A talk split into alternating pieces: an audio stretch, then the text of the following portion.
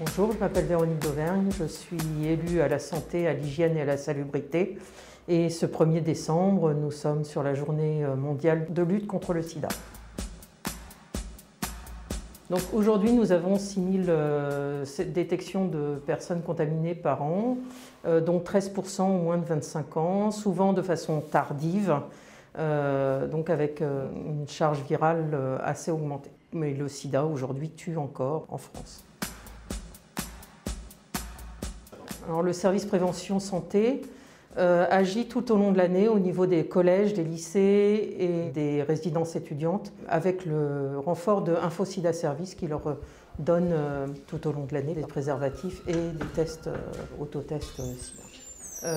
malheureusement, liés au Covid, ils ne vont pas pouvoir aller comme ils font tous les ans avec le bus Escale Santé aux quatre chemins et Fort d'Aubervilliers où ils faisaient habituellement des tests de détection VIH. Euh, mais euh, la ville est extrêmement mobilisée tout au long de l'année. Nous avons aussi un référent euh, entre guillemets SIDA sur la ville, conseiller municipal, Franck Leroy, qui travaille beaucoup à ces questions-là.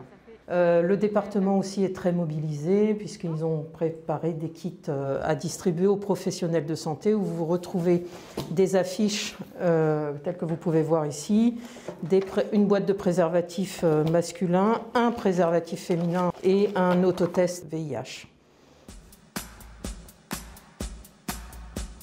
On est en période de la Covid, donc on est mobilisé sur les risques psychosociaux, sur les risques alimentaires, euh, nous avons affaire aussi à une jeunesse qui est en, rupture euh, sociale du fait qu'ils ne sont pas ressortissants d'Île-de-France et donc éloignés de leur famille avec ces périodes de fête qui s'annoncent, ça va être un peu compliqué, mais aussi euh, du fait des conduites à risque éventuelles, notamment en matière de prévention contre le sida. Le virus de la Covid ne cache pas les problématiques liées au sida, hein, qui ne se soustraient pas, mais ça se surajoute. Euh, donc oui, oui, nous sommes, nous sommes extrêmement mobilisés et euh, c'est très très important de continuer à se mobiliser.